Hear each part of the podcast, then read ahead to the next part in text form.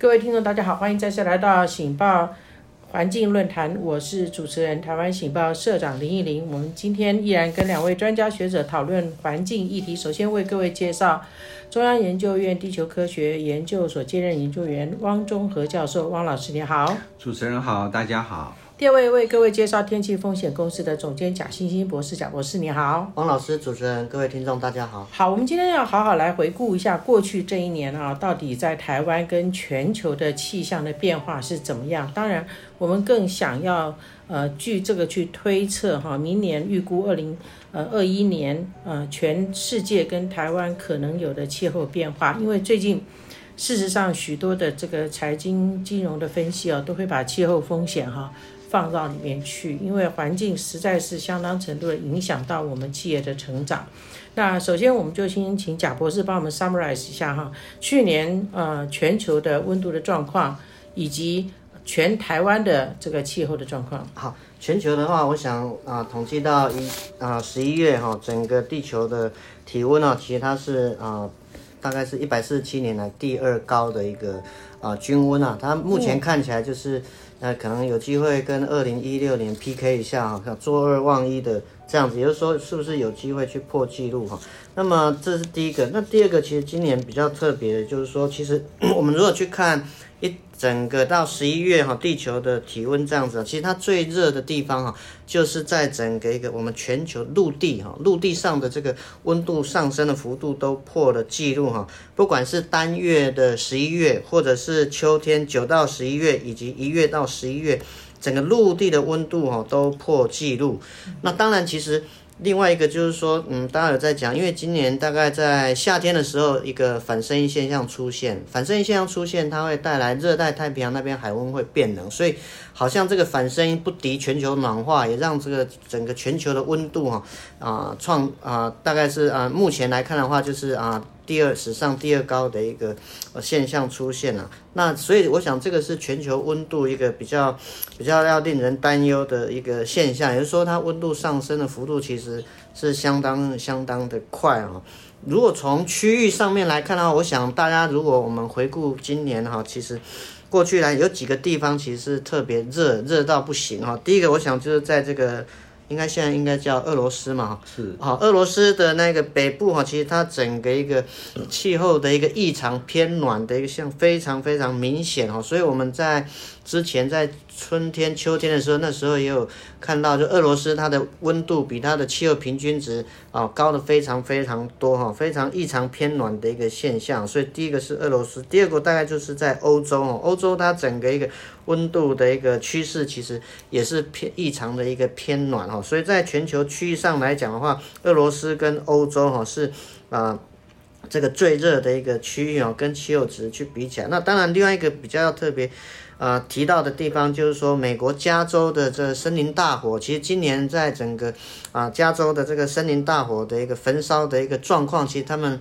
啊，因为那个整个那个嗯啊森林大火那个烟霾出来，他们有人说仿佛这个地狱来临这样子，就。乌天暗地哈，所以这个我想也是说，在地球发烧的一个情形之下哈，呃，特别是在美美国西岸加州的这种森林野火发生的频率，可能也会越来越明显了。好，所以这大概总结是大概整个全球大区域的一个状况。谢谢呃贾博士，光光光讲全球我们就吓坏了哈，因为台湾还没讲到哈。那么呃这个状况我问一下汪中和老师啊，这个。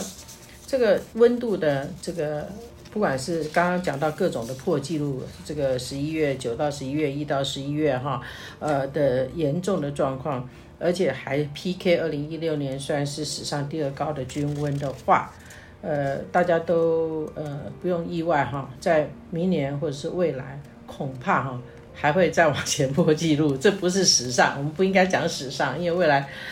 呃，如果以全球暖化的趋势这样发展下去，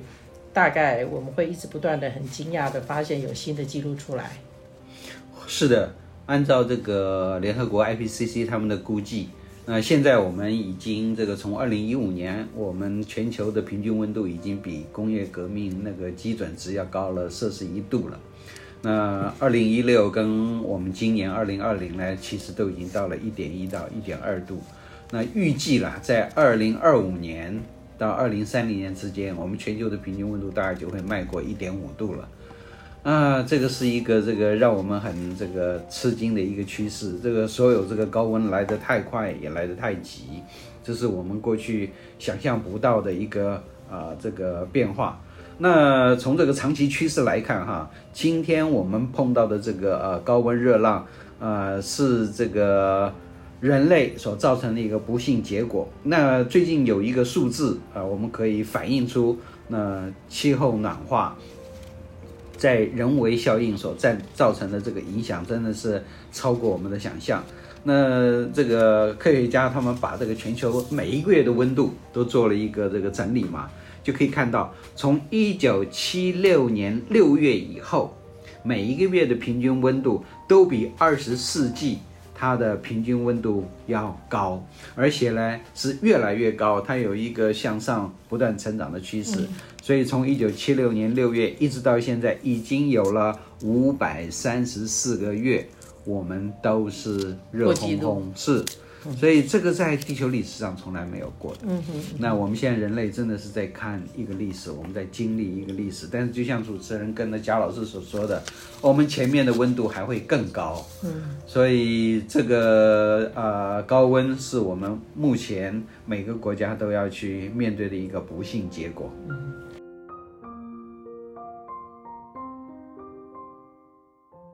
老师，媒体这么多，你真的还要办台湾醒报吗？可是你觉得大家对媒体满意吗？至少台湾还少一份清新、有性外爱、有真善美的报纸吧？媒体很难活哎，老师您要怎么活啊？没错，不过我们很有效率，很努力啊。台湾醒报有什么特色呢？我们是深度报道、极简阅读，什么都有，就是没有口水；什么都有，就是没有八卦。那大家可以怎么帮助台湾醒报呢？欢迎大家来订电子报，也可以捐款，我们会开给你抵税收据。这么说，就请大家一起来支持林依林老师所办的台湾醒报吧。请上网阅读您不可不知的清新媒体——台湾醒报，a n n t w dot com。汪老师刚刚讲到，到二零三零年，我们已经是要正一点五，我们不是说正负二度 C 吗？现在看起来是要正一点五喽，已经非常接近。呃，如果说是这种趋势不能够缓和的话，我们大概就是在未来的十年之内，我们就会破到一点五。那在二零五零年的时候，可能就要破两度了。所以这是这个全球要面临的一个很大的一个门槛，对，所以联合国那个秘书长才会大声疾呼嘛。他说，全世界一定要这个努力的，要加速的做好。第一个要减碳，第二个其实就是想办法，还要把这个碳排放在大气里面呢要把它回收。嗯，所以他说，现在不但是要这个减碳，其实还要回收，不然的话我们很难。啊，突破这个呃两呃力守这个两度的门槛，真的好。那我们再请教一下贾博士，你再分析一下，以台湾呃过去这一年哈，你现在也到年底了嘛，可以差不多分析了哈。是，我们的气候好像也是。坐云霄飞车呢，还是怎么样哈？好像有很多的不确定状况哈。好，呃，我想我先从最近呢，大家的感觉会比较比较直觉啦哈。特别是在北部、东北部哈，应该连绵的阴雨天数哈，相当的啊持续哈。不管是在整个北部、东北部哈，啊这种日照时数啊，或是降雨的天数啊，其实都让人家感觉非常的郁闷哈。那当然，另外来讲的话啊，温度大家也都觉得，因为下雨天湿冷。就感觉相对比较冷一点点哈，但实际的温度其实我稍微看了一下，啊，其实以全台湾十三个平地站来看的话，十二月的温度其实还算是比气候平均值来的高哈，所以近期我们大家感受是比较湿凉，特别是在北部、东北部的朋友，但是中南部天气相对稳定。好，那我们再回到更早之前哦，如果我们去看整个啊一月到这个啊十二月哈，有几个比较重要的，稍微跟大家讲，其实我们。基本上，我们今年一月到十二月初步的资料看起来，应该除了四月份的全台十三个平地站的温度是是低，其他都是比那个历史的这个气候平均值来的高哈。我想这是第一个。那么第二个来讲话啊，统计一月到十一月，我们十三个平地站的温度啊，其实我们是破纪录哈，是一九四七年以来最热的一个啊一到十一月，看起来哈，因为十二月当然也很快，大概还有十天左右就会结束哈。那么一月到十二月的温度现在现在是最高的，就全年的温度现在是最高。那当然，因为现在预测在跨年，可能十二月三十、三十一号。可能预计有一波稍微比较冷一点的这个冷空气啊，那所以十二月至少我们今年全年温度来看的话，应该是有做二望一的机会。再来就是说，在我们今年哈比较特别，其实应该是在梅雨结束的早。哦啊，在五月二十号后面那一波结束之后，我们梅雨就结束。其实我们从六月开始，我们就直接进入高温的模式。什么叫高温模式呢？有几个记录哈，呃，这个整理资料我才吓一跳。其实我们那过去好几个月前，竟然是经历了这种这种这种这种什么火炉的这种天气啊。第一个，台北气象站连续高温日数，也就是说大于三十五度的天数呢。破了记录二十七天啊，连续二十七天，啊，高啊，连续对，就从七月三号到七月二十九号，嗯，所以三十一天竟然二十七天都在三十五度以上，所以大家去看一下七月份的这个电费啊，七的电费应该是特别高。在第二个来讲的话，以这个全年台北气象站的这个全年一整年的高温呢，破了记录八十七天。哦，八十七天，那么平均我们过去历史上大概就是二十多天，也就是说过去的这种高温日数大概就勉强说一个月左右，但今年其实我们几乎就将近快的这个啊两啊两个多月的两个半月的时间了，所以其实我们可以看到就是热的状况其实非常非常极端。那再来就是台北的这个历史上的高温记录啊，原来是啊，二零一三年的这个八月八号的三九点三度哈，那么在今年的七月二十四号破了啊，三九点七度啊。那当然，其实如果看台北站的高温的排名哦，前五大的这个高温记录，其实今年就有四个。哦，所以今年真的是非常非常热，所以温度来讲的话，其实基本上我们梅雨结束的早，六月直接进入高温的模式。那当然，另外一个记录是七月没有台风生成，那个也是破了历史上的一个记录了。所以总结来讲，其实我们回顾，先撇开最近那种湿凉的，特别是北部、东北部湿凉的感受啊，其实今年就是热。然后热到很多的这种破纪录，高温日数连续高温日数都破了纪录，连台北的高温三九点啊也打破了三九点三度的一个高温。好，刚刚贾博士讲的是数据上的台湾哈，但是我们从平民老百姓真正感受到的台湾啊，刚刚提到说。这么热哈，显然有几个状况，一个就是冷气哈，就是电费是很高的哈。那第二个就是热到已经不知道什么是冷哈。我 我最近真的很感恩呐，因为忽然感觉有湿冷跟干冷的的的 feel 哈。那过去好像觉得台湾就是永远都是这么热哈，现在终于感觉台湾有一点不同的感受温度，有冬天的 feel。对对对，那不然过了十二月才有这种感觉哈。第二个就是刚刚提到，就是哎，今年竟然是没有什么台风哈，即使是有，也不是很经过我们，这也算是今年一个特色，对不对？就第一个今年用电高，第二个台风好像我我现在讲的不是数字啊，就我们老百姓的感受啊，感受就是好像没什么台风。然后有关缺水的问题哈，似乎因为也是有梅雨的关系，以及后面有一点点湿冷的。状况哈，是不是缺水的问题也也就不是那么的严重？OK，这个缺水啊，其实我们如果是在北部、东北部的朋友，更应该感受不到啊，因为网友就讲说，赶快来宜兰取水吧，因为下到都满出来了。其实台湾现在其实是缺水的，嗯，哦，现在是缺水，特别是在中南部，那连这个啊啊桃园应该是桃园以南的区域都缺水啊，那翡翠水库是最最满的。啊，我想这是第一个。那么现在最主要的原因，其实是跟我们今年梅雨季提早结束啊，再来七月没有台风，再来就是虽然八月、九月、十月台风很多，但是都对我们没有造成直接的影响，就没有什么带来台风的雨，所以就开启我们进入干旱的模式。那当然，其实我们就说，因为现在已经雨水不够，那未来到底会不会多？未来因为反生现象的一个趋势的影响之下，明年春天的雨目前看起来其实是相对也是少雨的几率是比较比较高的，所以这个也是为什么其实呃现在中央整个抗旱的会议其实持续在开，那么因为缺水啊，其实有可能在月底的时候可能桃竹苗的这个水情灯号应该还会有机会会再往上调。再来就是说，可能是对农业用水，明年春耕哈，也可能会受到非常非常大的这个影响哈。所以这个其实今年的这种水情真的是蛮严重的哈，特别是过到明年的春天的时候。好，刚刚贾博士稍微提到一点，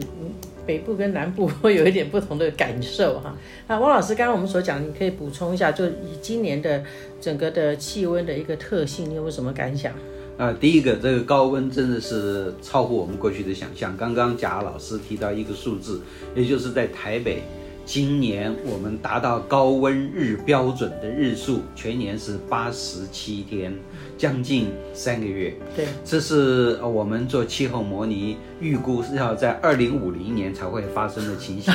现在已经在二零二零年提前出现了，这是第一个。高温这是超过我们的想象。第二个就是刚刚主持人提到的两件事情，我其实我觉得非常感恩。第一个就是，呃，虽然说我们现在有干旱，可是这干旱没有发生在我们最可怕的夏天。嗯，你知道夏天高温又限水的话，那真的就是地狱的景象。嗯，那我记得在二零零啊二年、二三年的二零零二、零三年的台北那个大干旱的时候，缺水到一个地步，我我们平常上班的时候都不可以带便当，因为公司或者是我们机关都说没有水给你洗便当。嗯，那你一定要这个。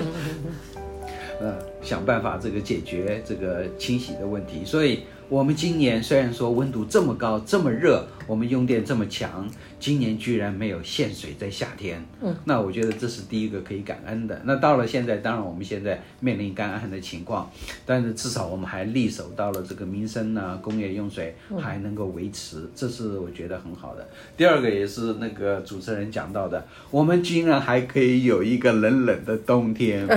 以台湾这个长期趋势来看，我们冬天的温度上升的这个幅度啊，其实也是非常非常的惊人。嗯，呃，过去我们的这个呃可以到零下，不到这个十度摄氏十度以下的天数，其实是这个很很很平常的。可是现在已经几乎没有了。嗯，那我们说现在居然说东北部湿凉啊，可是你看到它也不达到这个强烈大陆冷气团的等级，还在摄氏十三度以上。所以啊、一还有一个冷冷的冬天，让大家凉一下，我觉得这是值得感恩的。可能我觉得再过这个三五年以后，像这样子的这个机会，恐怕已经越来越少了。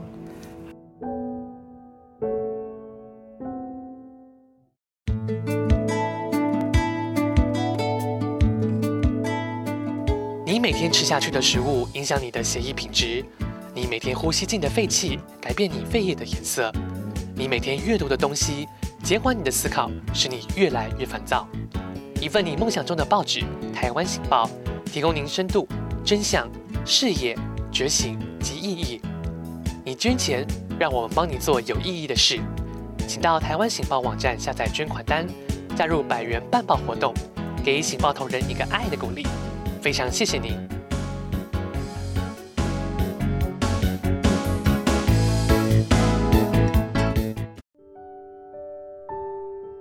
好，太好了，我们非常感谢这个汪老师从感恩的角度来看啊，纵使我们高温啊，但是我们还没有把干旱落在夏天；纵使我们这个高温，我们也还是有一个冷冷的冬天哈。纵呃，纵使我们有冷冷的冬天，也都在十三度以上。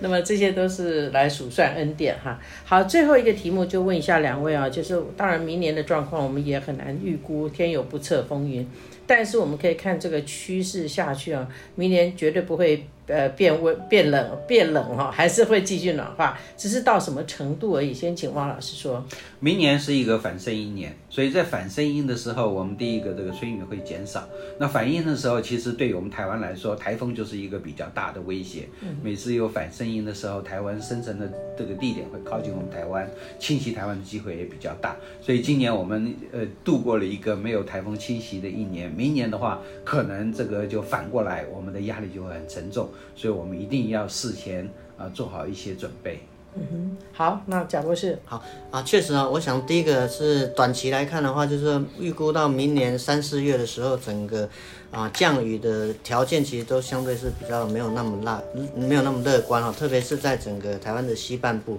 但是在北部、东北部，就是新北、宜兰山区那边，东北季风形态的降雨还是会有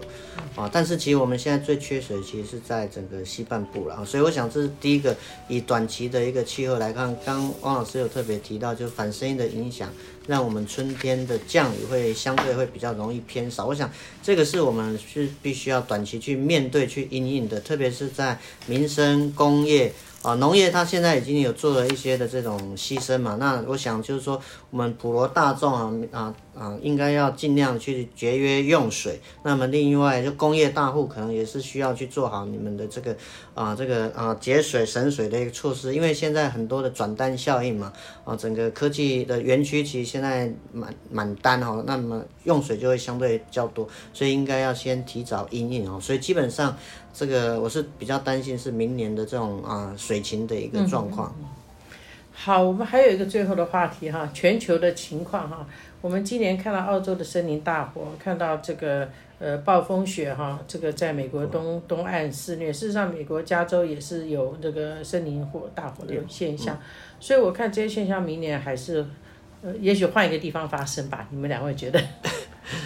啊，我非常同意。今年这个全世界的这个冲击最大的是我们的欧亚大陆啊，高温，然后这个洪水，然后这个呃强烈的这些风暴造成的影响。那美国今年呢最惨的其实是它的这个台风那个飓风了。今年美国的飓风其实是破了纪录。那风水轮流转，我我相信这个高温热浪也会这个继续侵袭这个啊欧美。但是对于我们这个东亚来说的话，台风在明年恐怕就是一个很大的威胁。所以不管怎么样，气候暖化带来的强风豪雨、干温干旱，啊，都是我们每一个世界每一个国家要轮流去面对的。嗯，